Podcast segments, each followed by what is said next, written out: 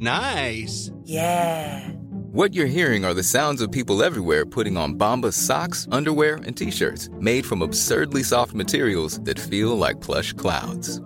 Yeah, that plush. And the best part? For every item you purchase, Bombas donates another to someone facing homelessness.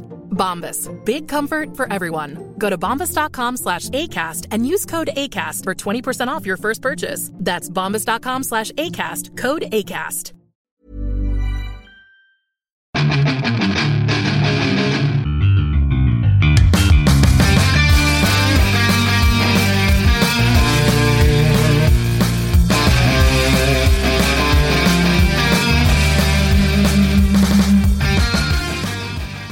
Bienvenidos a otro programa más de Fuera del Control en Pláticas de Cuarentena. Mi nombre es Memo García, mejor conocido como Memo Hierbas. Y cada jueves tratamos de sorprender con diferentes invitados. La verdad que me divierto mucho porque nos salimos un poquito de la caja. Nos salimos un poquito de la caja para no estar tan cómodos siempre, pues hablando de videojuegos, hablando de caricaturas, anime, películas. Y pues la semana pasada tuvimos a Pablo del Castillo platicando del mundo de DC, los personajes, las películas que está sucediendo. Y en esta ocasión es una persona que anduve detrás de ella durante mucho tiempo. No sabía cómo invitar. Lo sigo desde hace varios años porque veía sus videos polémicos y decía, "No, un día ojalá no lo, no lo vayan a pues amarrar o que aparezca amarrado en un puente eh, con alguna insignia aquí en el pecho pues escrita. La verdad lo, lo respeto mucho por el potencial eh, de voz que tiene al, al hablar claro y conciso. Eh, ha escrito dos libros, eso me, me- me impresionó. Eh, digo, pues hay muchos que, youtubers que escriben libros, pero pues en este caso, dos libros que me llamaron mucho la atención, que a ratito platicamos. Ingeniero en software, me impresionó. Pero tenemos al señor Roberto Martínez con nosotros. Roberto, ¿cómo estás? Muy bien, este, mucho gusto, Memo, y, y gracias por invitarme a tu programa. Y feliz de estar aquí platicando y feliz también de no estar colgado en un puente como ahorita dijiste. Oye, es que a mí me impresiona de... eh, había muchos... eh, bueno, siempre ha sido polémica, ¿no? Todo lo que pasa en la política y que si el gobernador y que si el alcalde. Pero había muchos videos que estaban muy interesantes y era como que yo voy a hablarlo, porque muchos opinamos entre amigos de que, ah, es que si el presidente, si este político, que si el senador, y dices, pero lo dices entre amigos, pero cuando ya levantas la voz y empieza, y la gente empieza a compartir tus videos, y empieza a tener muchas reproducciones, porque creo que llevas 8 años haciendo contenido, bueno, vi en YouTube, que vi unos videos de cómo armar tu Rubik, el cubo Rubik, que yo lentamente lo he hecho y empecé a ver y que, ah, mira, es bueno, entonces le usa el cubo Rubik, que es muy curioso. Nos había, me acuerdo hace muchos años, había concursos de programa de- del cubo del cubo Rubik, que hay gente que en 5 segundos lo arman así y cada vez se van haciendo. Pero, ¿cómo, cómo surgió todo eso un día que dijiste, voy a hablar? O sea, eres ingeniero en software y, y creo que es algo totalmente diferente a lo que te dedicas ahorita. ¿Cómo empezó toda esa idea? A mí siempre, más, o sea, más que, pues obviamente me gusta el tema de la programación, por eso lo estudié, pero a mí siempre me han atraído los lenguajes en general, o sea, las formas que tiene el ser humano de expresarse, entonces por eso me interesa mucho escribir, por eso me, inter- me, me interesa mucho el tema de programación, porque a fin de cuentas, pues es un lenguaje, es como un canvas en el que tú te puedes expresar con distintas piezas léxicas, o sea, pu- es, es- es un lenguaje, entonces también por eso me atrae mucho la música. Entonces, más que, más que que me guste escribir por solamente escribir o, o la programación o la música por, por solamente eh, la música o la programación, es, es que me gusta encontrar distintas formas de expresarme.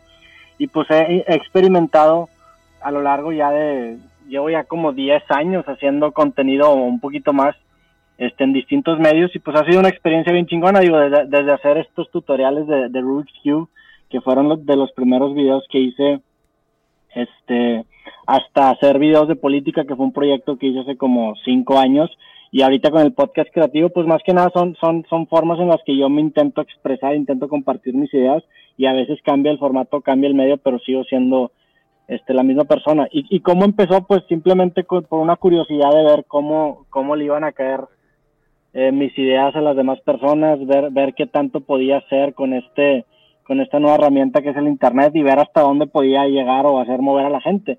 Esos videos de política, pues mi, mi, mi tirada era hacer un proyecto en el que cubriera las elecciones intermedias de Nuevo León sin tener un background en política, sin haber estudiado en política y la idea del proyecto era un poquito coloquializar como que estos temas que muchas veces nos da miedo hablar de ellos porque creemos que solamente están reservados para los expertos, pero pues es un tema que aunque tú no le sepas te afecta. Entonces quería quería ver quería intentar hacer un proyecto en el que yo cubriera sin, sin experiencia un tema tan complicado y, tuvo mucho más éxito del que yo me esperaba y así, así empezó. Yo creo que ese fue el primer proyecto grande que, que tuve.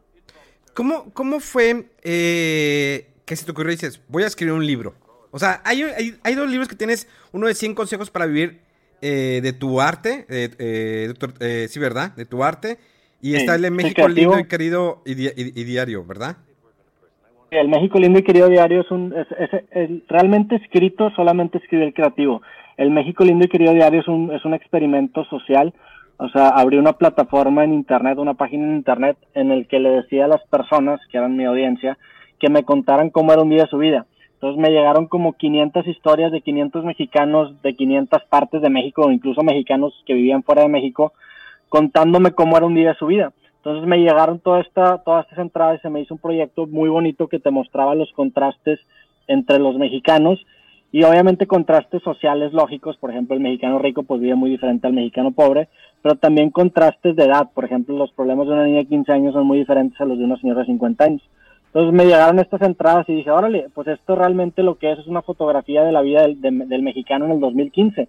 Entonces lancé este proyecto que es un diario colaborativo en el que, en el que agrupo las 48 historias que más me llamaron la atención y te muestra cómo es la vida en México sin que te tengas que meter a leer las noticias. Te muestra la parte bonita del mexicano, la parte calurosa del mexicano, pero pues también te muestra la parte fea. Hay historias de secuestros, hay historias de, asaltos y también hay historias muy bonitas. Entonces ese contraste del mexicano y cómo tenemos una cultura tan bonita pero a la vez tan fea, creo que se plasma en ese libro. Y El Creativo sí es un libro que empecé a escribir este, con notas en mi celular y que, que al principio como que no tenían una, o sea, no tenían una dirección, simplemente empecé a notar ideas que, que me llamaban la atención y un día dije, madre, ya tengo demasiadas ideas, quiero hacerlo con estas ideas. Y salió ese libro este, después de, ponerme esa limitante de tengo que hacer algo con esto que tengo. ¿Cómo ha evolucionado todo lo que has hecho desde hace ocho años hasta ahorita? ¿Crees que...? Al principio... Sí, sí. Eh, evolución, pues obviamente los temas han cambiado, te digo, o sea, me, he interesado por distintas cosas y, creo que varias etapas de mi vida lo reflejan. O sea, antes de, hacer los videos de política tenía un show de noticias que hice como dos años, videos de lunes a viernes, que es un show que la neta no se hizo muy popular, pero pues así empezó. Y después me empecé a meter al tema de política porque, como te digo, me llamó la atención tratar este tema que muchos le tienen miedo y coloquializarlo, o sea, tratarlo desde un punto de vista ciudadano y no de un punto de vista de experto político e intentar concluir algo. Entonces hice ese proyecto y lo terminé y después dije, pues ya, ya terminé este proyecto de política y me empecé a meter mucho en el tema de creatividad porque empecé a conocer gracias a mi podcast a mucha gente que era o músico o era artista de algún tipo y me, fascinaron mucho los procesos creativos, entonces así empezó el podcast. Más que nada temáticamente cambiado. Ahorita que dices un punto de vista político eh, desde un ciudadano, ¿cómo crees que los últimos cambios que ha tenido nuestro país eh, han afectado. O sea, cambiamos hace dos años, hace, bueno, casi dos años, un cambio de gobierno que la gente no se esperaba, que tenían una idea, ¿sí? Estamos hablando, digo, ya de manera nacional, sin mostrar lo que pasa en Nuevo León, porque pues en Nuevo León también pasa cada cosa, que es wow y que esto, pero ¿cómo viste esa transición de, del cambio de gobierno? Pues digo, sin, sin adentrarme en, temas específicos del presidente, a mí lo que me asusta mucho es este discurso que creo que ya está, ya se está popularizando no solamente en México, sino alrededor del mundo, de generar polarización y generar dicotomía, o sea, el decir o estás con nosotros o estás con ellos. Ese tipo de retóricas y discursos me hacen muy peligroso y creo que es lo que se está poniendo de moda. O sea, tenemos, por ejemplo, aquí en México tenemos a los chairos y los fifís. O sea, siempre es esa división de ellos o nosotros. Y ese discurso se me hace muy peligroso porque polariza. Entonces, precisamente en Creativo, Creativo como que agarró este lema este último, esta última temporada, que el lema es que en una sociedad polarizada la conversación se convierte en un acto de rebeldía. Creo que la conversación es la forma de intentar erradicar eso y intentar encontrar cosas en común con las demás personas con las demás personas y no solamente temas que nos divían o que, o que nos hagan enojar con los demás. Este, digo, o sea, te digo, me, me metí en el tema político hace algunos años y ahorita adopté una postura completamente opuesta, ahorita ya casi ni leo noticias. Eh, entonces, así de, de, cosas específicas no estoy muy, muy enterado, pero de lo que me toca platicar, por ejemplo, en mi otro podcast, Cosas, que lo hago con Jacobo, que él sí se clava mucho en las noticias, me, me, me preocupa este tema de, de, la polarización. ¿Crees que las redes sociales, ah, de alguna manera, cuando iniciaron las redes sociales, era, oh, tengo un acercamiento más? Es, por ejemplo, eh, vamos a una, una parte sencilla. Eh, cuando veías que un actor, sí, de Hollywood, o una persona, eh, digamos, una figura pública, tenía un Twitter, le escribías te leyera o no te leyera, pero tenías esa emoción, ese acercamiento, porque hace 20 años, 30 años, pues nada más podías saber de esa persona a través de los medios, que era periódico, revista, radio. Y ya cuando empezó la internet y ya empiezan las redes sociales, empieza un Twitter, un Twitter de que, ah, tengo, le voy a escribir o estoy leyendo lo que le está sucediendo. Y luego empiezan a salir nuevas redes sociales como un Facebook, un Instagram que puedes ver las historias de tu actor o qué está haciendo. Ya, bueno, ya después evoluciona TikTok y lo demás. Pero ¿Cómo ejemplo las redes sociales se han afectado de alguna manera en los, digamos, en el último año en nuestra sociedad? digamos, eh, por ejemplo, en Twitter se ha vuelto, han dicho que se ha vuelto muy tóxico, que apenas entras y la gente está atacando, si das tu opinión personal la gente te ataca y como esa pequeña división que, que hablaste hace un momento de eh, que es en cuestión del gobierno de que, ah, estos son los fifis, estos son los, los chairos y todo eso. ¿Cómo ves esa evolución en, las redes sociales? Y creo que las redes sociales al principio, a lo mejor hace algunos años yo tenía como que una perspectiva muy optimista del Internet y de las redes sociales, pero cada vez te queda más claro, te va quedando más claro que incluso las redes sociales al ser unas compañías o al ser unas empresas que buscan generar dinero, tienen una agenda escondida. Entonces, por ejemplo, una plataforma como Twitter premia los discursos dividen. Una plataforma como Facebook premia los discursos que dividen. Instagram también lo está empezando a hacer. ¿Por qué? Pues porque el algoritmo, este, el algoritmo celebra o premia los, los tweets que más retweets tienen o que más comentarios tengan. Independientemente sean buenos o malos, entre más comentarios o entre más engagement genera la plataforma, pues más empuje le dan. Entonces Facebook y Twitter están buscando hacer mediante sus formatos que tú generes discursos muy radicales para que la red se vuelva mucho más atractiva. Entonces creo que eh, definitivamente estas limitantes que ponen las redes sociales, como por ejemplo la cantidad de caracteres en Twitter o el límite de tiempo en los videos en Instagram, es, esas limitaciones influyen totalmente en el discurso. Porque creo que si todo el mundo tuviera una cantidad ilimitada de caracteres, a lo mejor habría mucho menos, mucho menos tweets cortitos que dividan y habría más tweets este, que generen eh, pues a lo mejor una conversación más enriquecedora. Y no quiere decir que sean malos, o sea, no, no quiere decir que eso sea malo, simplemente que mucha gente no se da cuenta que la plataforma es una plataforma que está buscando generar dinero. Y, y, y, y los algoritmos que rigen la plataforma son creados por programadores que buscan hacer que la plataforma sea mucho más adictiva y, que te quedes más tiempo para ellos poder generar más dinero con anuncios o con otros medios de distribución. Que insisto, no, no pasa nada, o sea, no tiene nada malo y lo entiendo que, entiendo que hagan eso. El problema es que la gente no sabe o no se da cuenta de eso. Y de hecho hay un discurso de, de, un güey que se llama Bill Mayer que, que se avienta como un monólogo en, en, en su programa que dice, que trata esta idea, dice, el güey dice, vamos a dejar de sernos pendejos. Nosotros tenemos la idea de que los los, los CEOs y los creadores de las redes sociales son estos güeyes filántropos que solamente buscan ayudar al mundo. Cuando en realidad no es cierto, cuando en realidad las redes sociales o los güeyes que, que tienen las redes sociales son, son, el vato dice, son cigarreros con camisetas. O sea, son personas que buscan lucrar con un, con un producto bastante, bastante adictivo que no tiene regulación como antes no, no lo tenía el tabaco, que es la atención en las redes sociales y, y, mucha gente no se da cuenta de eso. Entonces creo que lo peligroso no es que las redes sociales hagan esto, sino que la gente no se da cuenta que las redes también tienen una agenda. ¿Crees que existe un retroceso? No sé qué opinas tú. Es que eh, sí, a veces da miedo entrar, o sea, entras a Twitter y si das una opinión, eh, la gente empieza a atacarte, o sea, a veces compartes, me tocó eh, hace unos días, yo pregunté, o sea, sí lo aventé. O sea, no en ningún momento toqué a mi gobierno ni nada, sino simplemente compartí, hice un quote del video de, de nuestro presidente donde habla sobre lo, el, la rifa, ¿no? La famosa rifa del avión. Y pregunté, bueno, ¿qué es lo que yo no sabía? O sea, no, no, no indagué mucho, pero simplemente pues quería saber también la gente qué opinaba o qué, o qué sabían ellos. Porque a veces te das cuenta de que no todos están informados.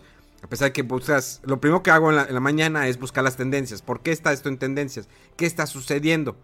Y te fijas que a veces en las tendencias muchos se suben al carrito que nada que ver, pero se suena esa tendencia.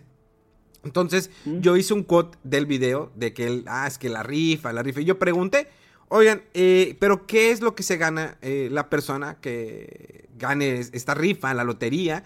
Digo, porque el avión pues, no se lo puede ganar, porque ¿qué va a hacer con él? Entonces, ¿qué te ganas? ¿Cómo está? Entonces, empezaron, hubo una división bastante pesada en que no, pues es que se son fraudes, que se están prometiendo que es la rifa un avión, pero no te va a el, el avión.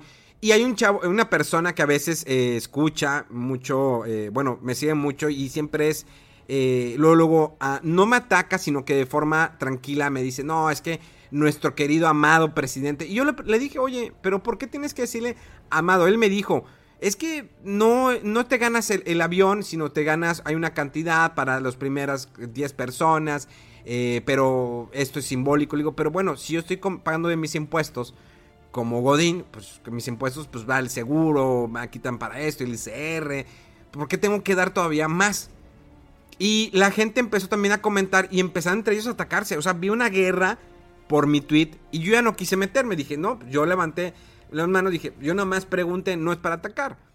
Entonces, está muy cañón. Y eso es mínimo. Hay un caso, no sé si, si escuchaste, hay un juego que se llama The Last of Us 2, que salió para PlayStation 4 hace dos meses. Eh, eh, jugué el 1, el 2 no lo he jugado. El 1, fíjate que es de los poquitos juegos que he jugado de PlayStation. Está muy bueno, la neta. Está muy buena la, historia. Bueno, sale el 2. Y por no spoilerte a lo mejor la historia, digo, muchos ya saben la historia. En el 2 pasan ciertas cosas. Entonces, a la gente no le gustó la historia, o sea, como que no comprenden, o sea, es como una película, o sea, te hago, eh, sea un libro, o sea un cómic, sea un anime, o que todo lo quieras, yo te escribo esto es lo que te lanzo y no hay manera de cómo cambiarlo, porque es mi visión, es lo que estoy haciendo con mis personajes. Pero en este caso hubo una guerra cuando sale el juego de Last of Us 2, no les gustó que si tal personaje se moría, que si este personaje, es que ese personaje es transexual. Dice, es que en ningún momento estoy diciendo que es transexual el personaje. Es una chava que está fornida, que está, eh, que existe en la vida real, que es una de las más, eh, que se dedica al fisicoculturismo, reconocida a nivel mundial. Pero no es transexual porque nunca lo dijimos. Hay un personaje que es la chava esta Eli, eh, que es lesbiana y que les hizo también bastante ruido. No, es que ¿por qué tiene que ser lesbiana? Y el ataque fue muy fuerte que llegó un momento que a la persona que tenía el personaje, que dobló la, voz del personaje, que era una chava pues, fuerte, ¿sí? Marcada, le empezaron a atacar y amenazarla de muerte. Incluso también al escritor del videojuego que está en cargo desde la primera parte eh, les también les amenazaron de muerte, es que ¿por qué lo cambiaste? Te vas a morir, ya sabemos, estamos buscando tu dirección. Entonces fue un ataque muy fuerte, o sea, no respetaron la idea, la creación o eh, el rumbo como él quería cerrar esta historia que era de Last of Us con la segunda parte. Fue mucho el enojo, fue demasiado tóxico estar leyendo y ver amenazas de muerte. Dices, ¿cómo la sociedad cambia o, en la libertad que le dio la red social de atacar a la persona.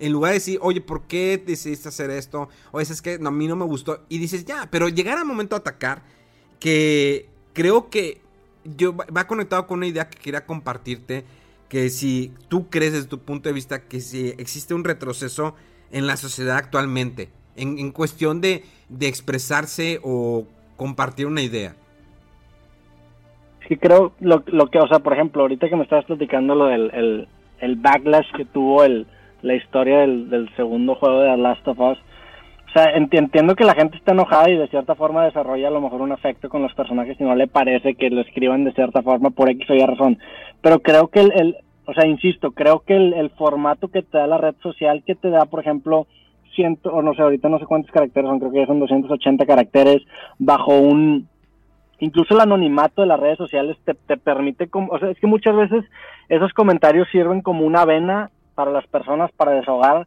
otras frustraciones de su vida. Entonces, también el entender eso, tú estando del lado del creador, o sea, te, el entender eso como que de cierta forma empatices de que, bueno, sabes que probablemente este güey me lo topa en persona que me está mentando a la madre y quiere que me muera, no va a ser una, una persona tan mala, simplemente me está utilizando a mí de desahogo por problemas que tiene en su casa, por problemas que tiene en el trabajo, y la red social le, permite desahogar esa ira, que si no la desahoga aquí no sé dónde la, la desahogaría. Este, entonces, pues no sé, por eso, o sea, por eso yo en general los comentarios de las redes sociales no me los tomo muy en serio, ni los buenos ni los malos, porque sé que vienen de un lugar, de una subjetividad demasiado extrema, o sea, o es una persona que tiene una emoción demasiado negativa por alguna cosa por la que yo no tengo la culpa y se quiere desahogar conmigo, o incluso una, persona que tiene una emoción demasiado positiva por algo que no tiene tanto que ver conmigo y, se lo, y lo va a desahogar. por eso mejor yo no leo comentarios en redes sociales. O sea, yo, yo me gusta mucho, hay una filosofía que es el estoicismo, que es una filosofía de los griegos, que, que tiene que ver con, con un libro que, que, publicó un emperador que se llamaba Marco Aurelio, que se llama Meditaciones el libro, y en este libro él comparte como que distintas reflexiones que le pasaban en su día a día. Y, y básicamente lo, lo que, que, lo, que él, lo que él aconsejaba hacer en cualquier situación era no te ganches por cosas que tú no puedes controlar. Entonces creo que el estoicismo en una época actual, en la que las redes sociales todo el mundo tiene una opinión sobre todo y todo el mundo puede criticar el trabajo de todos, el estoicismo se vuelve muy relevante. Entonces, para mí, pues sí, a lo mejor el discurso de muchas personas puede parecer un retroceso, pero también tienes que entender por qué se están expresando así. Seguramente es un reflejo de, de otras injusticias sociales estructurales que tenemos en nuestro país y que simplemente las redes sociales es en donde vemos reflejado el problema, es como la puntita del iceberg. Entonces, pues no sé, yo, yo por eso ni siquiera, yo no me to yo no veo noticias, no veo Twitter, o sea, no veo Twitter, no veo comentarios porque pues no, no quiero, no quiero sumergirme en, en, en problemas que no son míos o, o, o, creerme yo cosas. Es decir, el problema es que si abres la puerta a la opinión de las personas, cuando te dicen cosas bonitas, pues qué chingón, pero cuando te dicen cosas ojetes, también te lo vas a acabar creyendo. Entonces mejor yo me distancio de todo eso. ¿Crees que de alguna manera, es que a veces está muy interesante cómo en las redes sociales cuando liberan un video. Ahí va el video y miren, esto fue lo que sucedió. Eh, hay, algo muy interesante, no sé si, si te entras hace unos días. Eh, una chava, Dana, creo, eh, así el nombre, porque no leí muy a fondo todo eso. Dana, de 16 años, que creo que en Tijuana la mataron. Entonces, la gente estaba, en, estaba en tendencia en redes sociales, creo que fue hace unos dos días, que la mataron y fue un feminicidio. Y, en Twitter estaba muy fuerte, no, es que las mujeres, y, entiendo el punto, o sea, el feminicidio está muy cañón, es algo muy fuerte que no nada más es en México, en cualquier parte del mundo. Pero en Facebook, en algunos grupos, me enteré por esta, eh, empecé a ver comentarios, porque eso me lo platicó eh, mi chava, y yo de ahí empecé a, yo empecé a ver en Twitter cuál era la reacción. Porque en Facebook la gente cuando vio esa noticia, no, es que la mataron porque la quemaron viva. Pero había comentarios de chavas diciendo, no, pero es que ustedes no la conocen. Esa chava era una pandillera. Se fue con otros, otros pandilleros, siempre andaba en pleitos. Y luego había personas que decían, es que miren, tiene 16 años y fíjense, eh, vean, perdón, eh, los tatuajes que tiene la chava. Eh, tiene bastantes tatuajes y tiene 16 años. ¿Cómo permitieron? había una división, pero sí mucho el ataque era que la chava había hecho algo mal por enfrentarse a otras pandillas y la golpearon y la, la quemaron. Y en Twitter era, era casi, creo que casi el 90% que era la tendencia que no, es que el feminicidio, seguimos, eh, hay que apoyar, esto no es justo. Entonces estaba muy, estaba, la balanza estaba muy rara en ese caso, porque sabemos que también Facebook se eh, comporta muy diferente a Twitter. O sea, en Twitter, si tú ves, pues hay mucha pornografía, de alguna manera. Sí, hay scores que se anuncian y ponen el video y está libre, cualquiera lo puede ver. Facebook es muy restringido en este caso. Digo, a veces les pasa ciertas cosas, pero en el momento, como hace un, creo un año, dos años, ¿te acuerdas de una persona que era aficionada a los videojuegos? De repente se, se alocó y fue mató a tantas personas y estaba haciendo el live. Y en eso se dieron cuenta y pum, vamos a, vamos a tumbar el live.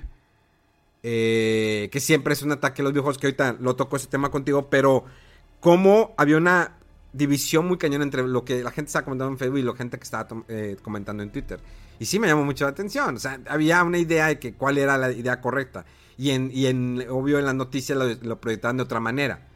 O sea, había... ahí, por ejemplo, también te empiezas a dar cuenta que las plataformas tienen agenda, incluso en los temas que tocan. Digo, Facebook está metido en un pedo también en Estados Unidos con este similar a esto, pero pues, o sea, yo incluso personalizándolo, mi audiencia de Facebook es completamente diferente a mi audiencia de YouTube, que es completamente diferente a mi audiencia de Twitter, que es completamente diferente a mi audiencia de Instagram. O sea, yo ahorita que tengo el podcast y publico mis clips de, de, mis entrevistas o de mis pláticas en todas las plataformas, sé, por ejemplo, que hay clips que no les va a caer muy bien a la audiencia de Facebook, pero a los de Instagram les va a encantar. Porque son personas diferentes, pues porque, porque es una red social diferente.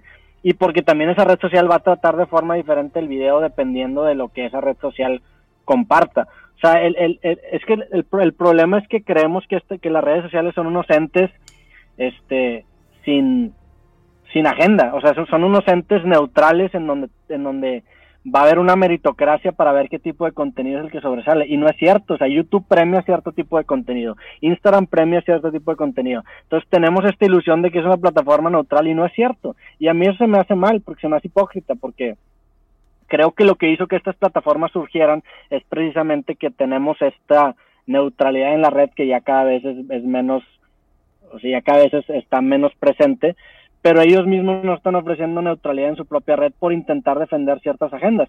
Que eso pasa cuando, cuando inyectas dinero en cualquier plataforma. O sea, YouTube era una plataforma de creadores en donde la página principal, eh, eh, en la página principal salían los creadores que más apoyo tenían y desde el momento en el que empezó el programa de Partners empezó a cambiar completamente la, la página principal de YouTube, ahora todos los videos aparecen, ya hay un formatito que, en el que tú tienes que adaptarte si quieres aparecer ahí, incluso ya hay contratos con, con empresas gigantescas, para, o sea, ya desde que inyectan dinero la plataforma cambia y deja de ser neutral. El problema es que ellos quieren seguir manteniendo esta idea de que sigue siendo neutral cuando no es así, y ahí está lo peligroso, o sea, lo peligroso no está en que, en que, en que operen como una empresa, porque están en todo su derecho, el, el, el problema y lo peligroso para mí es que intenten negarlo o esconderlo. Este, pero sí, digo, hay, hay gente diferente. Por ejemplo, hace como, como un mes platiqué en un podcast con un amigo que se llama José Madero sobre una experiencia que tuvimos con, con DMT. Yo sabía que ese, ese clip en Facebook me iban a mentar la madre, pero sabía que en Instagram me iba a interesar, y dicho y hecho. Entonces es diferente, y también el saber a quién te estás dirigiendo en qué red social, este, pues es, es importante saberlo antes de publicar. ¿Crees que hay ya ves que eh, hay comentarios de repente que la generación de cristal, que cualquier cosa les afecta. Que llegó un momento, por ejemplo, los estandoperos. Eh, que ya ciertos chistes eran muy difíciles. No, no, no, traigo el nombre en la cabeza, pero era un comediante de... No sé si alguna vez viste la comedia de Monty Python, que era un programa de allá inglés. Eh, bueno, Monty Python pues era como un programa de comedia y hicieron varias películas con bajo presupuesto. Entonces, hay uno de esos comediantes dijo, Estamos viéndolo eh, antes, mucho antes, digamos 70, 80, pues ciertos chistes eran muy fuertes, ¿no? Cuando no había, no podías eh, como que burlarte que si de negro, que si el blanco, que si eh, el gay. Entonces, y luego se empezó a liberar un poquito más. La comedia empezó a ser más ligera. Tenemos un ejemplo, por ejemplo, William Grace. Esta serie que uno de los actores, personaje principal es gay. empezó una diversidad muy chida y divertida. Pero llegó un momento en que ahorita hacer ciertos eh, tipo de chistes ya es muy fuerte. Incluso te acuerdas, no sé si alguna vez viste la, la eh, este programa Seinfeld. Mm, sí, eh, sí, me lo todo el año pasado. Seinfeld para mí es increíble, es uno de mis programas favoritos de los noventas. ¿Te acuerdas el personaje de, de, Kramer, este actor que pues insultó a una persona de, color? sí, Sí, perdió la cabeza en un... incluso en esa misma serie, o sea, hay capítulos que si tú los ves, o sea, que si los sacaras en el 2020, hubieran recibido una crítica muy negativa. Y creo que eso, o sea, también me estoy aventando ahorita un libro que se llama Brain Droppings de un güey que se llama George Carlin, que era un comediante en los 60. Y, y pues es un libro en donde el güey te pone sus, sus pensamientos sin censura y pues está escrito completamente en otra época y tú dices, madre, si dijera esto en esta época, con ciertos comentarios se armaría un pedo. Creo que ya llegamos a un, creo que, digo, a, grandes rasgos creo que la sociedad opera como un péndulo y esto lo dice Hegel, que Hegel dice que primero tenemos una, tesis, una tesis, cuando llegamos al extremo de esa tesis, eh, sigue la antítesis, que creo que ahorita estamos en la antítesis de este movimiento. ahorita estamos creyéndole además a las víctimas porque antes nunca le creíamos a las víctimas. Antes decíamos que se violaron a alguien porque estaba vestida de cierta forma. Entonces ahorita estamos en, el opuesto completo, estamos en la antítesis y ahora le creemos a la víctima independientemente de que el agresor no parezca culpable. Entonces estamos en esta tesis, en esta antítesis, perdón. Lo que sí es una síntesis, o sea, lo que sí es agrupar o agarrar lo mejor de los dos lados e intentar cuando menos impulsarnos hacia adelante. Yo creo que sí, yo creo que sí estamos en un punto radical de que ahorita la generación de cristal se ofende con cualquier cosa y qué hueva que nos tocó vivir en esta época. pero pues también tiene una razón de ser, o sea, también esta antítesis surge de una tesis que antes, la neta, pues vivíamos en una época en la que los hombres sí tenían muchos privilegios sobre las mujeres, no se les no, no se le creía a las víctimas, había muchos abusos, o sea, sí tiene una razón de ser esta antítesis y pues con suerte llegamos ya al extremo de esta antítesis y podamos sintetizar lo aprendido en los últimos 30 años para llegar a un, punto un poco más sano para todos. Porque si está objeto, o sea, cualquier cosa que dices de que chinga, a ver si no me lo sacan de contexto y me lo suben a Twitter. Que a mí me ha pasado muchas veces que cualquier frasecita que digo me lo agarren y lo suben a una cuenta de Twitter en donde traen de moda ahí chingarse a la gente y pues ya es, una semana de puras mentadas de madre. Que pues ni modo, ¿verdad? Pero sí está medio pinches.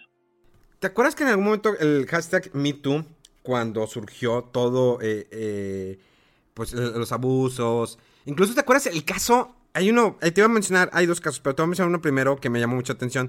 ¿Te acuerdas el caso de Kevin Spacey? Sí. ¿Te acuerdas que, bueno, que después de, eso lo sacaron de la serie muy buena, House of Cards, que en China, cómo lo admiran? El año pasado fui a China y realmente me di cuenta cómo admiran, cómo les gusta esa serie. A mí me gusta mucho, políticamente me gusta. A veces me gusta mucho la política. A veces no la entiendo del todo. Pero me gusta, eh, digamos, el, la problemática, no el cómo resolver o cómo manejan las cosas eh, eh, de, una manera políticamente. sea correcto o no correcta. En el caso, por ejemplo, de Kevin Spacey, ¿te acuerdas que, bueno, pues lo sacan de la serie? Y después saca un video muy curioso. Como en su canal de YouTube, que él está con en la chimenea. Que, bueno, primero saca uno que está en la cocina hablando como dentro de su personaje, ¿no? De, la serie. Y ese fue el que vi el otro creo que no lo viste. Y el otro es el que sale cuando de repente saca, eh, pasa como, parece como conspiración, que las personas que lo habían eh, acusado habían muerto, habían fallecido. Y él saca un video en Navidad, dura como un minuto y medio aproximadamente, saca ese video y, y dices, wow, o sea, realmente digo, está muy bien hecho, de una manera bien escrita, bien, bien redactado eh, su guion. Y dentro de su personaje, ¿no? dentro del personaje eh, que tenía en House of Cards, eh, donde pues él simplemente dice, pues a veces pasan las cosas, pero pues hay que callarlas y, te da a entender, ah, cabrón, y realmente entonces él los mandó a matar o, cómo estuvo, o sea, que toda esa cuestión que tenía lo aplastó, o sea, lo sacó totalmente de, de su vida actoral, que me dio tristeza, o sea, porque eh, a eso te lo iba a conectar. Pues, ¿Te acuerdas? El, creo, creo que era el caso de, uno de los... Eh, ¿Cómo se llama? De los integrantes de un, grupo que se llama Botellita de Jerez, creo. Que en, por medio de Twitter empezó a salir. Sí, ¿verdad? Sí, Botellita de Jerez, ¿no? Y en, Twitter empezó de que no, es que él me acusó y empezó todo ese rollo. Y él, imagínate lo que haber pasado en ese momento para poder llegar al suicidio y que de repente toda esa cuenta, o, las personas que están acusando, desaparecieran. Dices, ¿era cierto o no era cierto? O sea, ¿a qué, ¿a qué grado llegó que la afectó a la persona? Hi, I'm Daniel, founder of Pretty Litter. Did you know cats tend to hide symptoms of sickness and pain? I learned this the hard way after losing my cat, Gingy. So I created Pretty Litter, a health monitoring litter that helps detect early signs of illness by changing colors, saving you money and potentially your cat's life. Pretty Litter is veterinarian developed, and it's the easiest way to keep tabs on your fur baby's health right at home. Go to prettylitter.com and use code ACAST for 20% off your first order and a free cat toy. Terms and conditions apply. See site for details. Y, es algo que, que, en redes sociales a veces no te das cuenta del impacto que tiene. O sea, por ejemplo, te, te, no sé, güey, en, en, en Facebook tengo un millón y cacho seguidores yo no tengo la forma de dimensionar cuánto, o sea, qué tantas personas son un millón de personas. Probablemente si me pones un bonche de personas, yo no voy a saber si son 500 mil, si son 2 millones. O sea, ya llegas a un punto en el que no, no dimensionas el impacto que tiene llegar a 100 mil personas o un millón de personas con un video. Entonces, cuando ves tangibilizado ese impacto en un suicidio o en algo así muy cabrón, dices, órale, las redes sociales realmente son herramientas la vida de una persona o pueden cambiar completamente cosas muy grandes. Y eso me pasó hace como, hace como tres años, hice un proyecto con, con dos amigos, con Farid Diak y con Robert Chávez, este, con, con el Club Tigres. Queríamos quitar el grito de puto en los estadios de, de, fútbol mexicano. Lanzamos un video sin presupuesto, lo lanzamos en mi Facebook y retamos a la gente que en el próximo partido gritaran puto, en, gritaran tigres en lugar de puto. Y la idea de este proyecto era, era como salirnos un poquito de esta discusión pendeja que había en, redes de que si la palabra era homofóbica o no. Queríamos dar a entender el punto de vista de que, güey, no importa si la palabra es homofóbica o no. Lo único que importa es que hay un chingo de dinero inyectado en que se quite esta palabra, que es una pendejada que lo griten, y todo este dinero se está desperdiciando en nada. O sea, nada más le estás pagando a jugadores para que te digan no grites, y todo eso se está desperdiciando. Entonces, ¿por qué no canalizamos ese dinero y lo invertimos en algo más chingón? Entonces lanzamos este reto y retamos a la, gente a gritar tigres en lugar de puto, y retamos a la directiva a que si la gente podía hacer eso, que se comprometiera a remodelar una escuela por cada partido en donde esto fuera posible.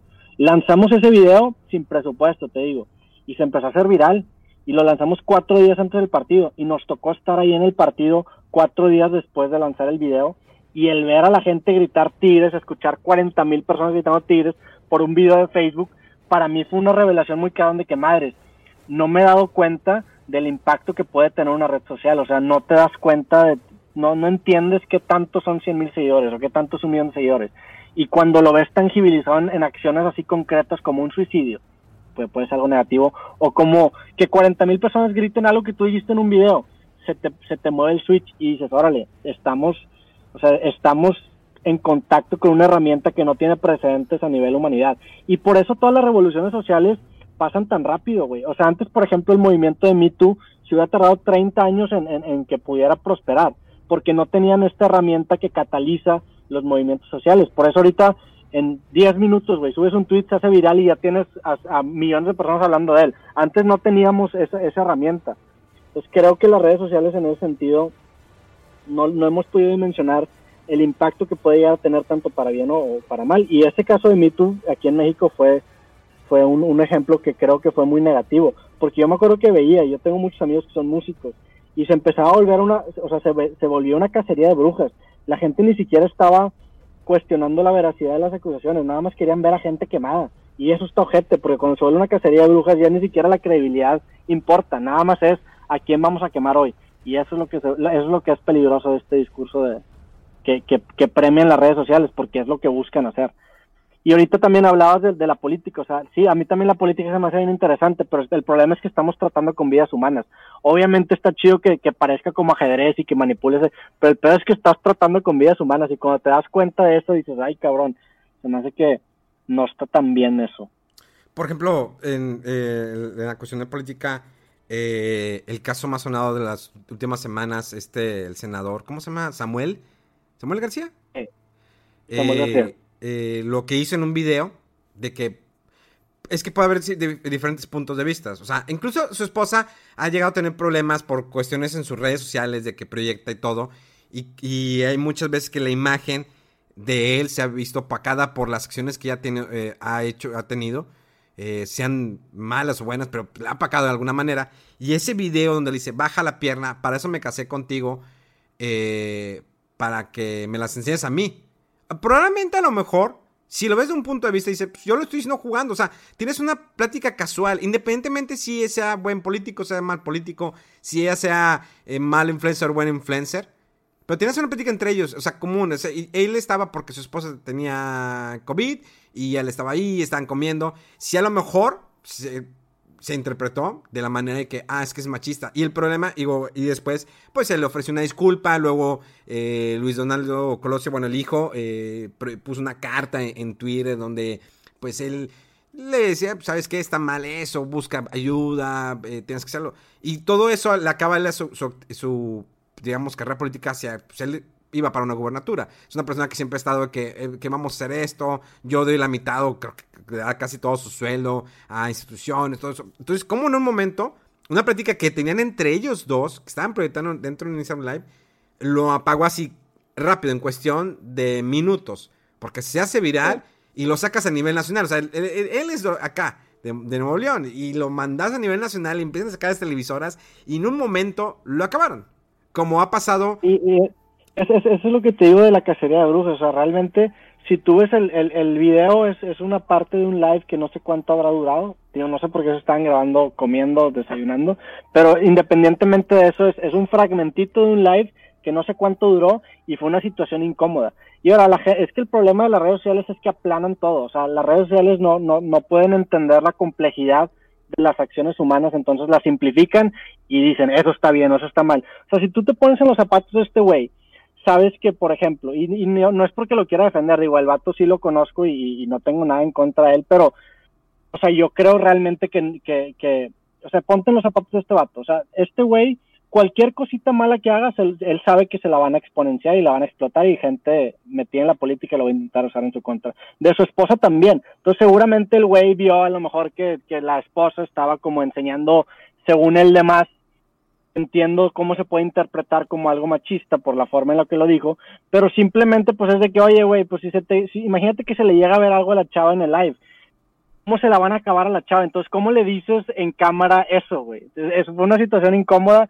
creo que no, no lo abordó de la forma correcta, pero tampoco creo que tengas que crucificar a alguien por una acción. O sea, yo también tengo acciones que si probablemente me hubieran grabado, a lo mejor no tendría carrera, y es una pendejada, porque soy una persona, tengo 27 años de vida, obviamente me he equivocado, obviamente he hecho cosas machistas, obviamente he hecho cosas sexistas, obviamente me he portado mal o he hecho cosas malas cuando era joven y quizás hasta recientemente, pues soy un ser humano, tengo la capacidad de entender por qué hice algo mal y, crecer. El problema es que las redes sociales no te dan segundas oportunidades que yo no sé si las personas que nos están juzgando nosotros que hacemos, o sea, que, creamos contenido, son personas perfectas o, o, así, y creo que también es un problema, o sea, yo y, de cierta forma sí me blindo.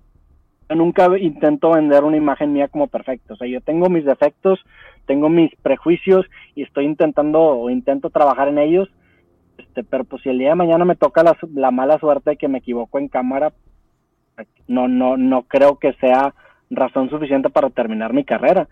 Regresando al, caso de este güey, pues sí, la cagó, la neta no, no, no escuchó bonito lo que dijo y no lo dijo de una forma correcta, pero pues tampoco es para terminar la carrera de una persona por una pendejada así. O sea, se me hace exagerado. Porque digo, al final de cuentas, pues somos humanos, ¿no? O sea, es... Tal vez a lo mejor hubiera sido... Pues es, digo, es que es el momento. A lo mejor, oye amor, este, eh, si te está bien, eh, no levantes mucho la pierna porque pues traes el chorcito y te va a ver el calzón o algo. Pero fue en el momento que, no, a eso me casé, no, estás haciendo mucho. También, también, sí, lo, o sea, lo dijo, lo abordó muy mal, lo abordó terriblemente. El problema es que, güey, pues también te están viendo no sé cuántas miles de personas, como, o sea, es, es, es una situación incómoda y es una situación en la que no sé, o sea, no, las personas es bien fácil juzgar a que no, pues yo le hubiera dicho así, pues sí, güey, pero tú no estás en un live de 15 mil personas comiendo costillas, o sea, no sé, yo, yo intento empatizar un poquito más con él, o sea, obviamente el, video está pinche y se vio muy mal, pero, pero pues se equivocó, ni modo, se equivocó, pidió perdón, pues ya, no pasa nada. Pidió perdón y se equivocó, así. O sea, no, no, no vamos a esperar que nadie nunca se equivoque.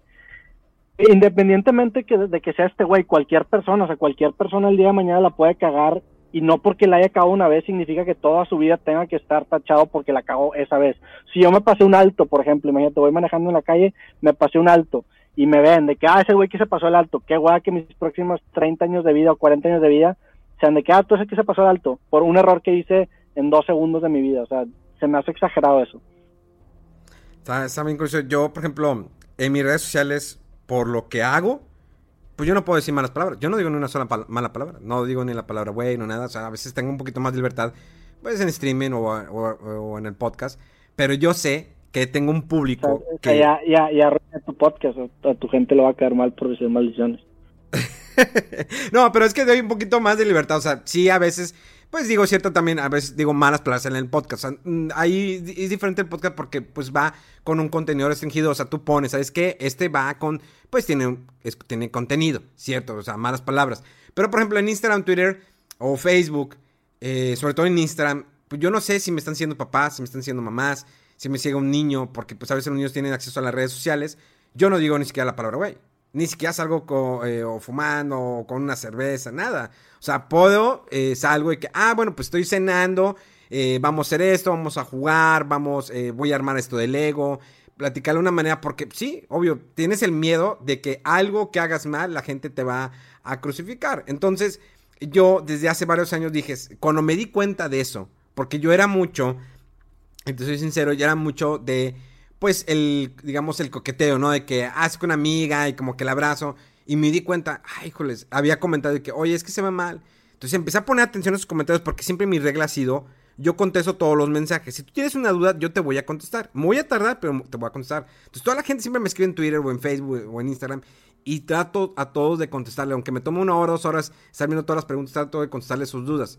Porque esa es mi regla. Sé que entre, si, sigo creciendo más, pues van a venir más preguntas. Yo daré lo mejor porque me gusta ayudar. Porque pues es una libertad si ellos se quieren acercar porque yo me acerqué cuando supe las redes sociales. Ah, pues yo quiero escribirle a este actor. No me contesta. Bueno, se siente feito, pero cuando te contestas no sabes cómo lo que significa o el impacto para esa persona cuando les contesta. Porque hay veces que me dicen, es que jamás pensé que ibas a ver mi pregunta, se me hacía muy... Había una persona que me dijo, es que yo vi tu, yo vi tu preventa, yo vi que hiciste la preventa de tal figura y, me hizo así como un chorro, me metí y empecé a, a leer todo lo que me dijo y le contesté, le mandé un audio, le dije, oye, ¿sabes qué? Mira, la preventa, que si lo haces con Amazon, no te lo cobran en el momento, hasta que llegue el producto a tu casa, es cuando te lo cobran. No manches, te la pasaste, qué chido que me contestara esa duda, es que no me lo, no me lo cobraban y yo, este, a lo mejor no me lo, es, este, no sé, eh, a lo mejor pasó esto. Y, y fue interesante, esa, es, por eso siempre tengo de contestar y cambiar mi lenguaje. Pero qué tan sano crees que sea moldear tu forma de ser lo que la gente espera de ti. O sea, yo por, yo yo por ejemplo con el yo pude haber seguido haciendo videos de política muchos años porque la gente me los pide. Hasta la fecha llegan de repente personas a conferencias o incluso a, lugares públicos que me saludan y me dicen oye debería seguir haciendo videos de política o sea yo sé que la gente a lo mejor esperaba eso de mí pero pues no es algo que me interesaba. O sea que, que entiendo la, parte de las maldiciones y de hecho pues es algo también muy Seinfeld, Seinfeld su comedia es limpia, que es algo que respeto mucho porque es difícil hacer eso, pero pues yo no soy así, entonces no sé, no sé cómo seas tú en, en, o sea, fuera de cámaras, pero no, no sientes que a lo mejor te pudiera generar un, un distanciamiento entre tu yo de redes sociales y tu yo real. Fíjate que no, no sé mucho utilizar palabras, por ejemplo, la palabra, la muletilla, güey, yo no la tengo. O sea, siempre he estado en contra de la, muletilla, güey. O sea, cuando alguien me está hablando, oye, güey, cuando esto, güey, no me gusta. O sea, le digo, oye, este, ya la, ya la repetís como 20 veces. No me estoy esperando. Le dices, le dices a la persona que te dice mucho, güey. Sí, o sea, les digo, oye, no, te diste cuenta que, porque soy mucho de los números, ¿no? Entonces, oye, ya, ya, ya le dijiste 17 veces. O sea, mi mente le está contando porque me da risa. Entonces, yo nunca he tenido la muletilla, güey. ¿cuántas, ¿cuántas, llevo yo? Ya, ya vamos a pasar, ¿no? Ya estoy Ya creo que estaba como a dos o tres de que ya me dijeras. Pero, vaya, es, casual. Es, es que no, no, tengo en contra que la gente la utilice la muletilla. O sea, muchos tenemos muletillas, ya sea la palabra este o algún ruido cuando estamos platicando. O sea, yo, fíjate, te voy a ser sincero. Yo me di cuenta, cuando hacía radio, lo hacía de una manera. Y luego me di cuenta que a lo mejor no funcionaba el impacto de mi voz. Entonces tenía que modificar, ok, voy a pensar mejor lo que voy a decir. Y eso lo fui modificando con el tiempo. Entonces, cuando eres una persona que habla mucho y te diriges al público, sea en streaming, sea en un programa de radio, sea en televisión, te das cuenta del impacto de lo que tú dices. Entonces, yo al menos, yo sé que cuando estoy en streaming digo, chingada madre, se me fue este, eh, no pude meter gol. O sea, dice la palabra, dice la expresión. Pero al menos yo sé en redes sociales y la gente me conoce, o sea, la gente que me sigue sabe cómo soy. Eh, que no soy mucho utilizar malas palabras, saben que no utilizo la palabra güey para nada. A veces hago la, expresión de que, güey, pero es como que cuando le pones el W, güey, no te pases. Y ya, pero no te voy a decir, ¿sabes, güey? No, me, güey, es que este pedo, güey, está bien cabrón, güey. Porque está bien grande, güey. Y se mamó, güey. No puedo. O sea, no, no, me, no, no, me, no me sale. O sea, no te estoy diciendo que tengo la mejor ortografía del mundo. Pero al menos trato de, al, menos de mí, que eh, no que vean que, ah, no utiliza tanta, no utiliza malas palabras. O sea, es limpio mi, mi contenido. Saben que en streaming puedo decirlas, saben que en el podcast las digo, pero saben que en redes sociales cómo manejo. Y te digo que tenía, eh, no me he dado cuenta hasta que alguien me escribió, oye, es que le estás tomando las piernas de Marina, porque le tomaba de que, ah, Marina, qué bonitas piernas tienes, están bien chidas. Y alguien me hizo el comentario y dije, ah, la madre. O sea, sí se dan cuenta. Entonces, en ese momento fue, me cambió el chip y dije, no soy así realmente, o sea, yo lo hacía por juego.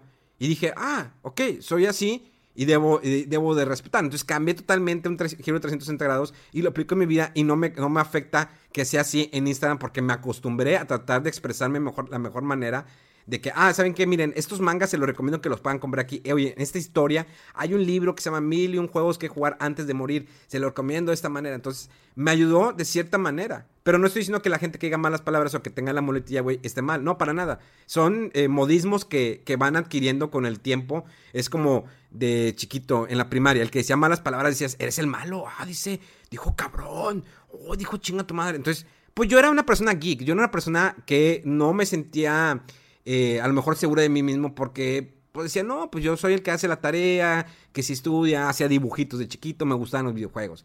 Y veías el vato malo que decía, eh, no, cabrón, chingas a tomar. Y dices, ay, güey. Pero yo no lo hacía. Porque yo lo, como que lo y porque en mi casa me decían, está mal decir malas palabras. Y que pues sí con ese día. Tu personalidad está bien. Hay gente que usa mucho la palabra, güey, estoy de acuerdo contigo. Bien cañón, o sea, y, ya, y te fijas cómo cambió en, los medios, eh, tanto en televisión, punto, en redes sociales, pues obvio que hay, una, hay más libertad, en YouTube, pero en televisión cuando empezaron ya a meter las malas palabras, ¿cuándo ibas a ver en un programa, eh, bueno, te voy a hablar de la televisión hace 20 o 30 años, que no escuchabas malas palabras en televisión? Ahorita las entrevistas dicen, eh, hay una entrevista que le hicieron a Alfredo Dame en un canal, donde dice, no, chingas a tu madre, y es porque me cogí tu Y dije, ah, cabrón, hace, hace, 20... Ah, pues, fue, con, fue con Adrián Marcelo, ¿no? Con, Adrián, con Adrián Marcelo, exactamente, en el programa Es en Serio, de Multimedia. Entonces, dije, ¿cuándo te ibas a imaginar que ibas a decir eso? O sea, que el actor se diera, porque creo que ese actor Alfredo Dame es de la vieja escuela. Él creció, pero se, se dio como que cambió su chip, o no sé qué le pasó, que realmente se expresa de esa manera y dices o sea, ¿qué dirán las señoras que, que, crecieron con Alfredo Adame viendo sus novelas? Dijo, oye, dijo que se la cogió, por eso se le dejó la mitad y porque la tiene chiquita. O sea, dices, ah, cabrón. Y dices, sí, digo, sí, entiendo ese punto y obviamente ese, fue un extra, porque eso ya se vuelve hasta vulgar. Pero, por ejemplo, pues, o sea, no sé, siento que también la tele llevó al extremo al, al limitar de más la forma en la que hablan las personas.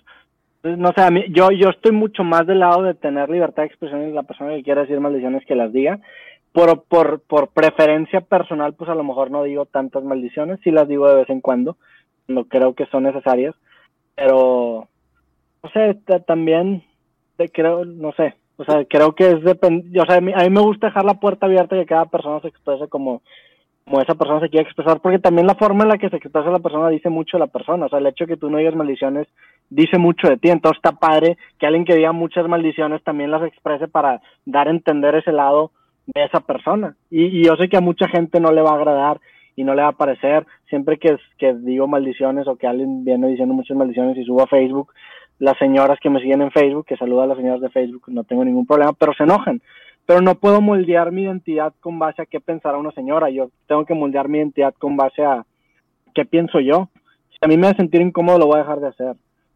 Obviamente, si, si, veo, que creo que es algo chingón que tú haces, o padre que tú haces, que tienes como una autocrítica, estás en un proceso de mejora continua y, y intentas mejorar hacia, hacia una visión mejor de ti mismo y nada más tomas como que a los comentarios como indicadores. Porque, por ejemplo, a mí me dicen mucho que, oye, Roberto, ¿por qué intentas hablar como español? Y yo no intento hablar como español, nada más tengo una voz así y arrastro la S y a lo mejor tengo un problema del habla, eh, que estas personas están burlando de mí, pues no voy a cambiar eso, o sea, así hablo y así soy. Y no porque, hay, no porque haya gente que no le guste cómo me exprese, lo voy a acabar cambiando pero, por ejemplo, si, el día de mañana alguien me dice, oye, Roberto, trataste muy mal a esta persona, y yo lo veo y digo, madre, si traté muy mal a esa persona, esa crítica sí la tomaría.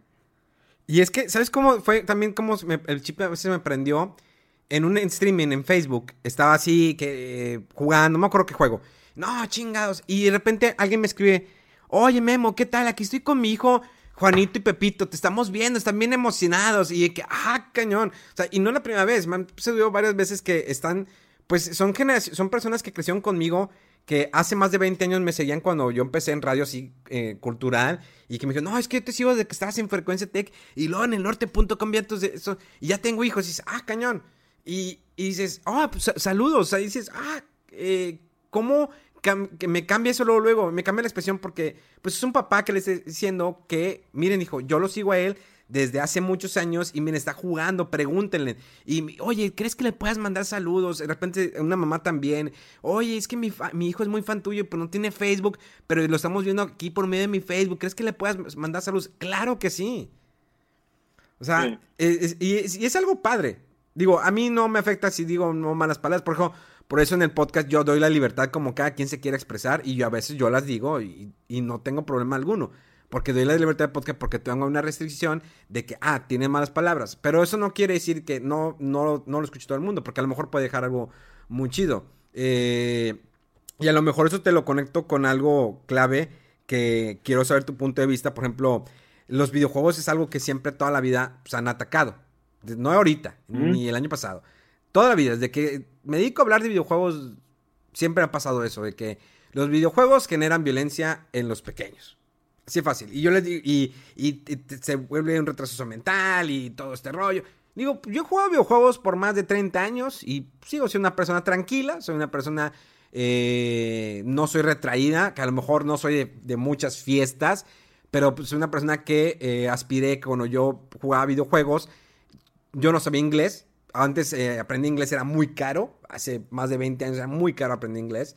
Y aprendí con un diccionario Larousse, eh, porque yo jugaba RPGs como Final Fantasy, Dragon Quest. Entonces tenía que, tenía que aprender de alguna manera para poder leer lo que estaba sucediendo. Hay que, ah, atacar. ¿Y a dónde tengo que ver estas direcciones? Entonces me ayudó mucho aprender inglés. Me, eh, me ayudó a socializar de que invitar a tu amigo a jugar, porque eh, también está la frase de que, o bueno, el dicho de que no es que los videojuegos los vuelven como que retraídos y ya no quieren socializar con otras personas o están encerrados. Y con eso, pues, no, al menos en mi caso no, y los casos que conozco otras personas, no.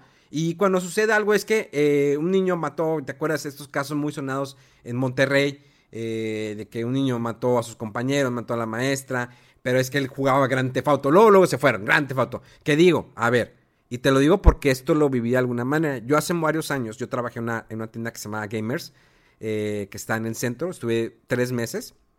Fue eh, como ayudarle a un amigo para estar como, como gerente de la tienda. Entonces llegaban papás o chavito y decían, oye, quiero comprar Grand Theft Auto. Y digo, es que ese es para mayor de edad. Mira, aquí dice mayor de edad.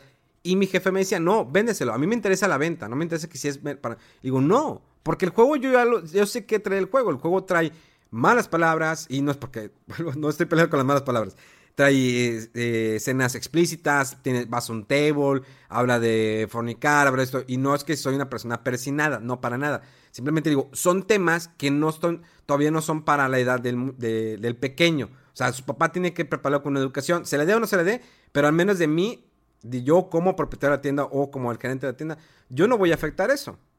Entonces, siempre por, el Theft Auto es uno de los mayores ejemplos y ahí te va, no sé si sepas cuando eh, los, videojuegos tuvieron clasificación. ¿Sí sabes gracias a qué juego? Este, no, sí sabía, pero se me fue el dato. Ahí va, te va. Los videojuegos anteriormente en Nintendo, Super Nintendo, Sega o Sega Genesis eh, no tenían clasificación. Entonces, cuando sale Mortal Kombat el mercado, el primer Mortal Kombat. en, Mortal Kombat. En el, arcade decían, no, es que Mortal Kombat tiene sangre. Lo sacan, pasan la, la transición, o bueno, el port para Super Nintendo y Sega Genesis.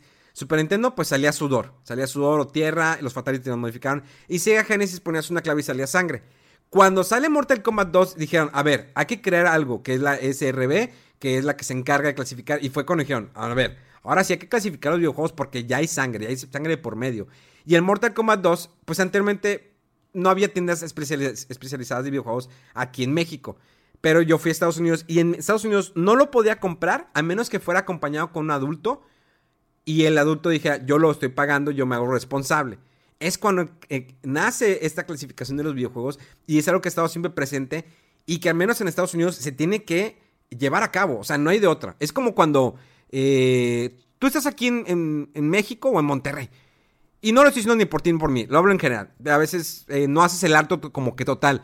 De que ves del ejército, no, pues no viene y le doy. No estoy hablando del semáforo, sino que el alto total dentro de una colonia. No lo ves y ves de lejos de que, ah, no, pues no, no viene nadie. Y le, sigo, o sea, como que baja la velocidad. ¿Sí? Entonces, le sigues. Pero si tú en el momento que bajas, vas a Estados Unidos, ya te pones el cinturón de seguridad. Te pones el cinturón de seguridad, respetas los límites, porque no sabes la multa que te pueden poner, pero es como que, es que es Estados Unidos. Tengo que seguir las reglas. Monter en México me vale madre. pero en Estados Unidos tengo que seguir las reglas porque así es Estados Unidos. Incluso en Japón, me, cuando voy a Japón es, si el japonés es muy cuadrado, en Japón tú puedes caminar con una cerveza en mano. No es de buena educación ir tomando, eh, sea una cerveza o, líquido, pero tienes la libertad de tomarte una cerveza eh, caminando. Pero lo que no puede ser caminando es fumar. Te voltean a ver mal. ¿Perdón? Voltean a ver mal si traes cerveza en mano. No, no te voltean a ver, es normal. Tú puedes andar, puedes andar en, el, metro si te dicen que no, que sin alimentos, pero tú puedes estar caminando y traes la cheve, no te, no te van a ver mal para nada. Es de mala educación ir tomando, caminando, es de mala educación, pero no te van a decir, no te van a ver feo. Lo que sí está prohibido es caminar fumando. O sea, tú, hay ciertas partes en las calles, en las banquetas que dice, aquí no puedes fumar, de este extremo a este extremo no puedes fumar. Y dices, ¿por qué? Pues si voy caminando se le ve el aire. No, porque en el momento que tú mueves el cigarro para tirar ceniza, no sabes esa ceniza si le caiga a la persona en su, en su ropa, en su cara o a dónde va a ir. O sea, tú puedes comprar en un, en un 7-Eleven, eh, bueno, en 7 allá en, Japón, porque yo lo hacía, donde siempre me quedo, hay un 7. Iba al 7, me compraba una cerveza y afuera tenían un, cenicero y estaba fumando y, tomando mi cheve. Nadie te iba a decir nada, porque está permitido. Y cuando lo haces... Sí, ¿Ah, sí? Eh, regresando lo, lo, de la clasificación de los videojuegos, yo estoy de acuerdo contigo que, que no que los videojuegos no afectan al grado, o sea, el, culpar un, un, crimen violento a un videojuego es una estupidez, estoy de acuerdo con eso.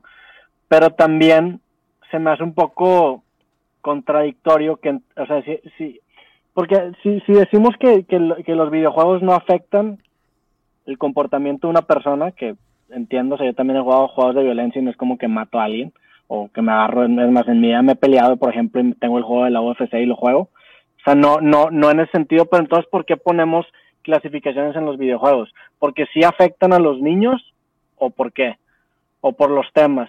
Tú dices que es por los temas, ¿no? Pues es como contenido, es como las, las, películas que tienen cierta clasificación de que, ah, tiene escenas de sexo. Es como lo que sale en televisión. Ya le ponen clasificación. O sea, hace mucho tiempo no lo veías y ahora lo primero que te sale. Este, este eh, programa es apto para estas edades, pero contiene esto, esto y esto. ¿Sí? Antes, ¿qué ibas a decir? Hace muchos años, en televisión tú no veías un desnudo. ¿Sí? Bueno, me tocó ver como un semidesnudo en el canal 28 cuando pasaron la película la tarea. No sé si te acuerdas de esta película mexicana que era con ah, María Rojo. Este. Y no me acuerdo el otro actor. Entonces sale como se veían desnudo, están eh, eh, teniendo relaciones, teniendo sexo, y se ve. Eso en el canal 28. Pero era muy raro. Y ahorita, por ejemplo, en el caso, cuando. Y te lo pone así, porque lo recuerdo, lo tengo fresco.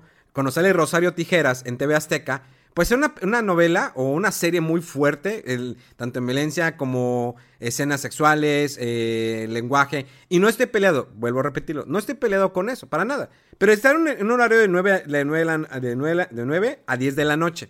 Los niños ahorita ya no se duermen a las 9. Hace 30 años sí se dormían cuando salía Topollillo, la familia Telerín, y a las 10 máximo estabas en la cama. Ahorita los niños se duermen a las 12, 1 de la mañana, 2 de la mañana.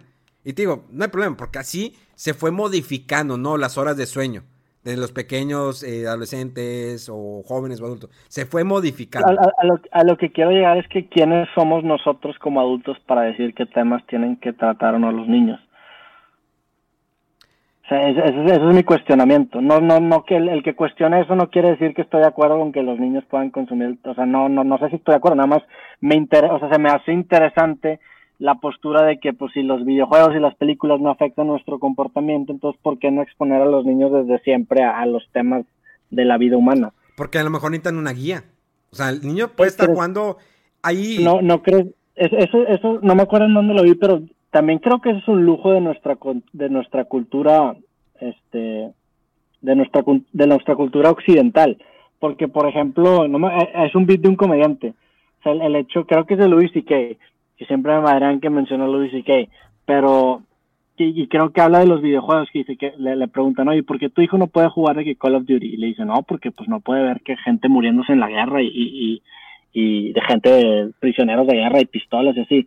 Pero si tú le preguntas a un niño que vive en el Medio Oriente, olvídate de ese lujo, o sea, olvídate de esa capacidad de censura que tienen esos papás. Esos niños tienen que estar expuestos a esos lados de la vida porque es parte de su normalidad a, lo que yo critico es quiénes somos nosotros para realmente O sea, para, para decir que los niños necesitan preparación. Sí, o sea, se me hace un lujo.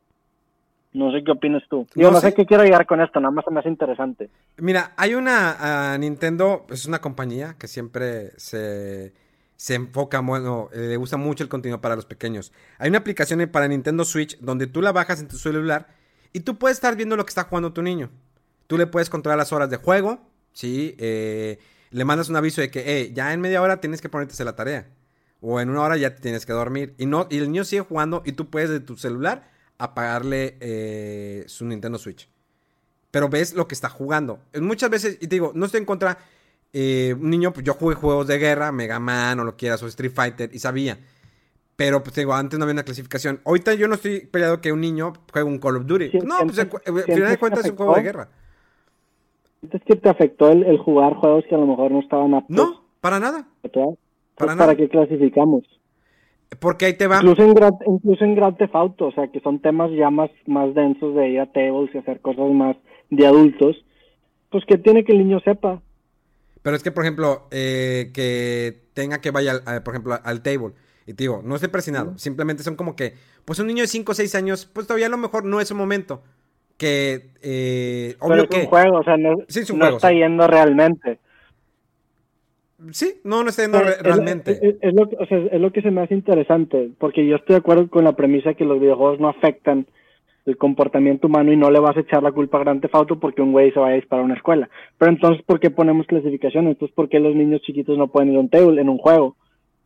Sea, es un tabú social. Sí, exacto. Se me, hace, se me hace interesante que tenemos nosotros como adultos temas restringidos y tenemos una, una narrativa de cómo educar a nuestros hijos que es un lujo, digo, qué bueno que lo tengamos, a lo mejor, o sea, probablemente sea, sea la forma de hacer las cosas. Si yo tuviera un hijo, no me no me encantaría que fuera un table en un juego, no te voy a mentir, no, no, no me sentiría cómodo.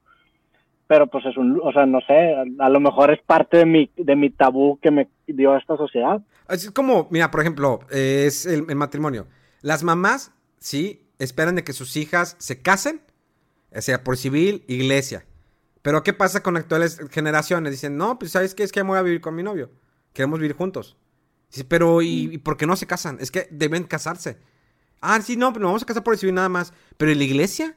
Y todo eso, digo, yo, yo entiendo que a lo mejor las mamás, pues siempre, digo, las, eh, las mamás de las generaciones pasadas es de que, pues mi ilusión es ver a mi hija, el velo, el vestido, la boda, la fiesta. Y cuando las nuevas generaciones dicen, no, pues, o sea, queremos vivir juntos, nos amamos, pero pues no creemos en matrimonio.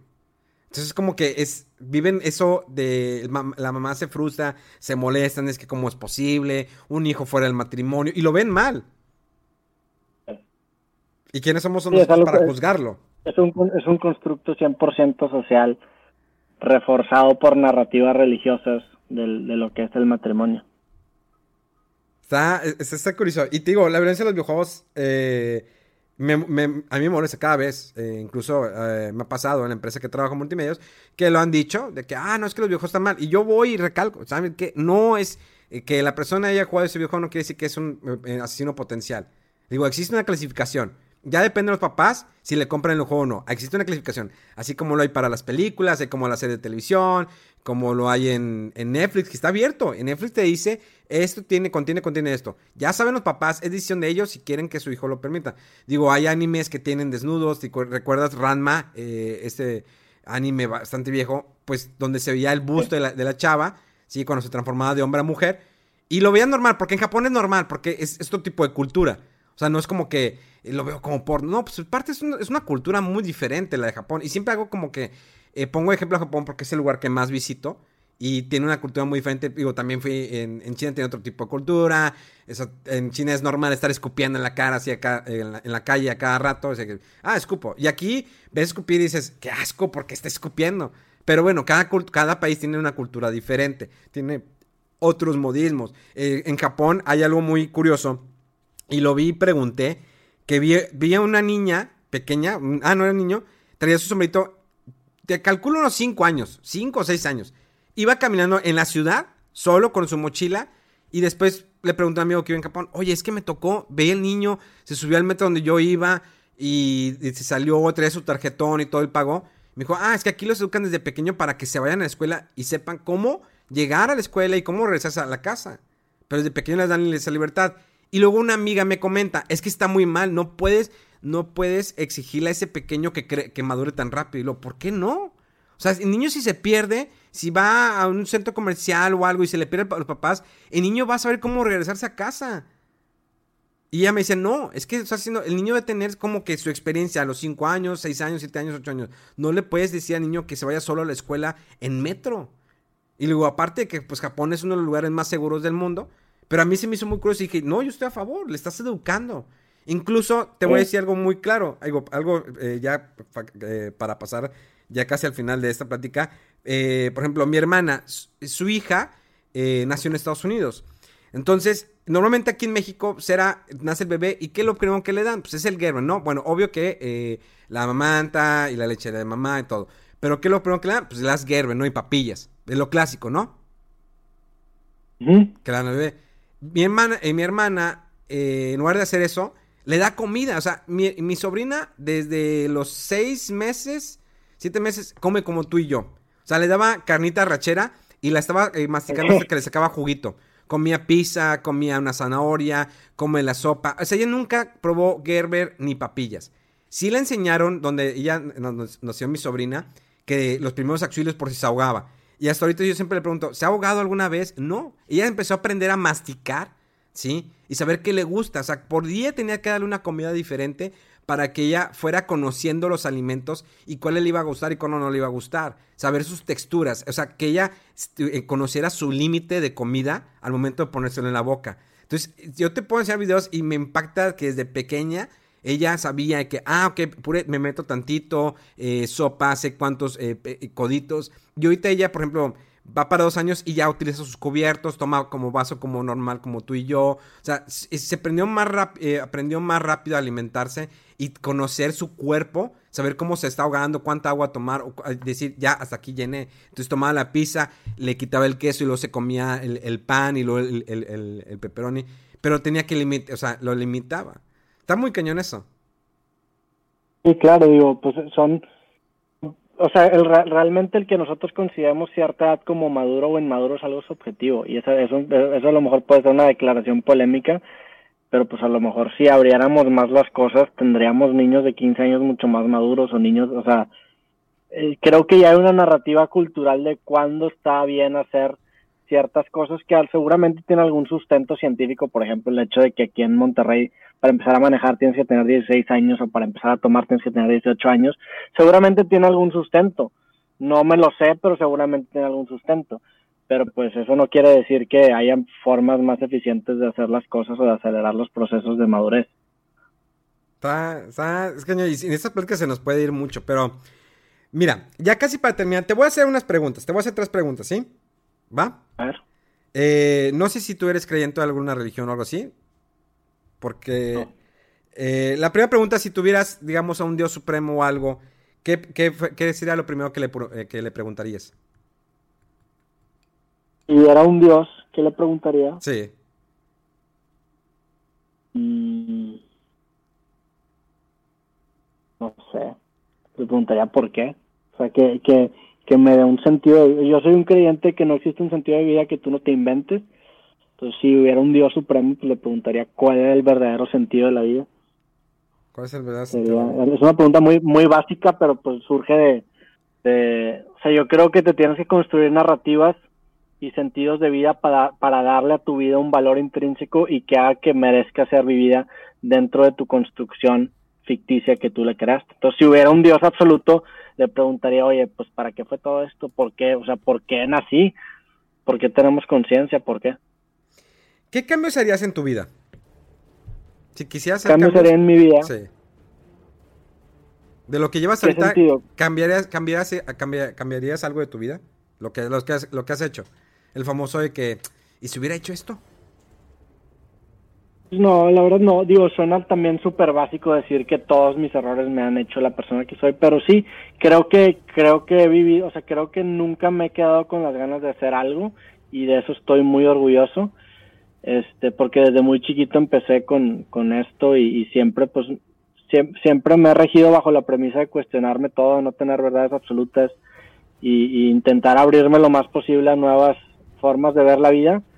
Entonces, no sé, a lo mejor si de muy chico si era muy religioso, probablemente tumbar esa verdad absoluta desde antes me hubiera caído mejor.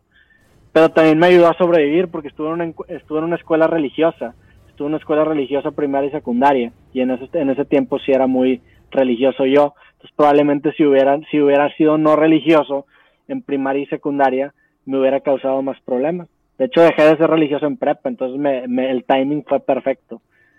Este, pero no, no, no, no, me gustaría cambiar nada. Creo que he tenido mucha suerte, este, en muchos sentidos y, soy muy agradecido y consciente de, la suerte que he tenido de, en general, en, en, nacer, nacer, en donde nací, en, en, conocer a las personas que conozco, en, la familia que tengo, en los amigos que tengo.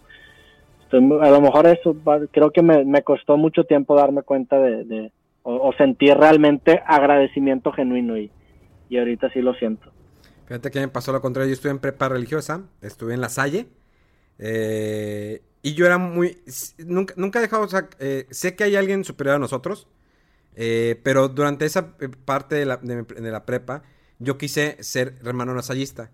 La, la Salle me rechazó de alguna manera porque me dijo: Es que vemos que tú eres mucho dibujar y eres muy juguetón y todo eso. Y como que no vemos su perfil para que seas un hermano lasallista. Entonces, eh, pues como que me decepcionó, dije, ¿por qué me tienes que ver que un perfil? Si yo quisiera dedicarme a eso, pues déjame dedicarme, ¿no? O sea, es como si, quieres sacerdote, pues déjame dedicarme. O sea, ya es cuestión mía, mi convicción. Pero entonces no quisieron. Pasó un tiempo, yo empecé a estudiar mi carrera y, y a cuenta que pues, sentí que podía hacer algo más y empecé a hacer radio. Y en eso me busca otra vez y me dicen, oye, ¿es que Ya vemos que tu perfil hemos platicado contigo y quisiéramos, ahora sí, te aceptamos lo que tú quieres hacer. Le dije, no, y ahorita ya me di cuenta que lo que estoy haciendo ahorita creo que es lo que es va a eh, encaminarme hacia no sé dónde.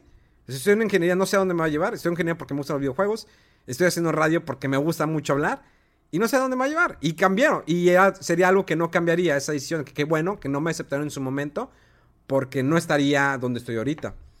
Y... El valor de mantenerte independiente en esta época y crear y moldear una carrera única para ti es algo, o sea, creo que de, de nos, o sea, crecimos bajo esta narrativa de que el éxito se construye especializándote en una sola área y perfeccionando tu técnica y perfeccionando como que especializándote lo más posible para llegar a un punto de éxito.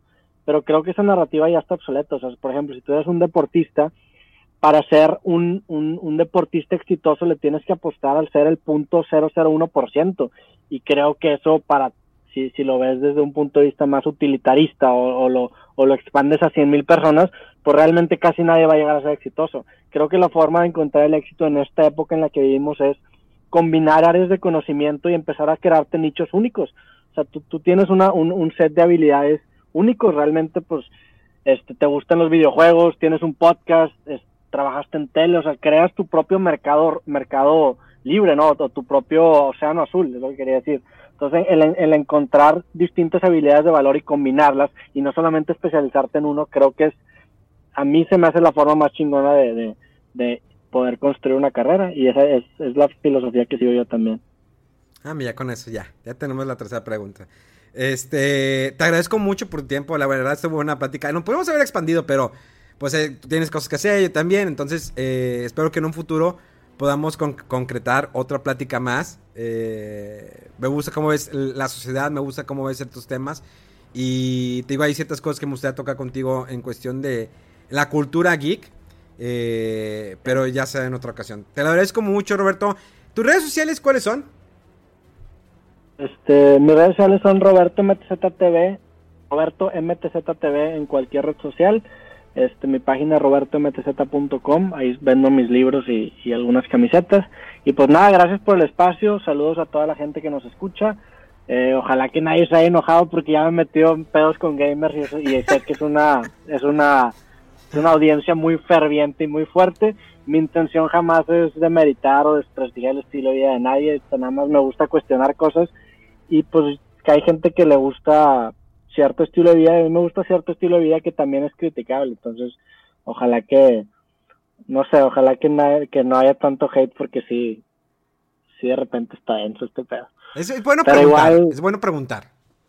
Sí, o sea, no, no, no, yo no intento hablar desde una posición superioridad, como que yo sé cosas, yo a mí no me gusta cuestionar, este, que tiene que ver con, con este estilo socrático que es la mayéutica, el nada más intentar cuestionar el porqué de las cosas y, hay gente que se enoja porque hago eso, pero para mí yo vivo bajo la premisa de que no hay cosas incuestionables y, y, desde, desde, desde si la vida merece ser vivida o no, desde ahí tenemos que empezar a cuestionarnos las cosas, entonces, pues no sé, nada más saludos a todos, neta, amor y paz a la gente. bueno, señores, esto fue Fuera del Control, Pláticas de Cuarentena. Nos escuchamos como siempre cada lunes con el programa general, donde hablamos de, todo, menos videojuegos. Ya parece que ya hablamos de compras, de Mercado Libre, Amazon, pláticas de política. El programa de videojuegos ya, ya hay una mezcolanza. Pero nos escuchamos el lunes y, de nueva cuenta el próximo jueves tendremos otra Pláticas de Cuarentena. Eh, pásenla excelente, cuídense mucho. Mis redes sociales, como siempre, Memo Hierbas con HQ9. Y nos escuchamos dentro de 7 días. ¡Vámonos!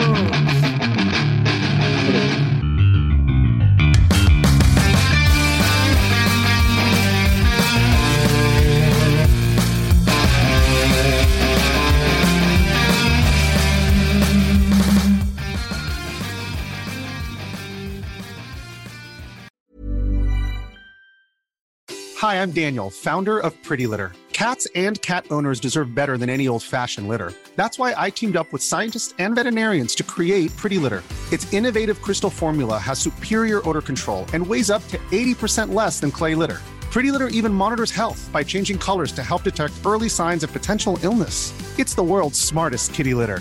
Go to prettylitter.com and use code ACAST for 20% off your first order and a free cat toy. Terms and conditions apply. See site for details.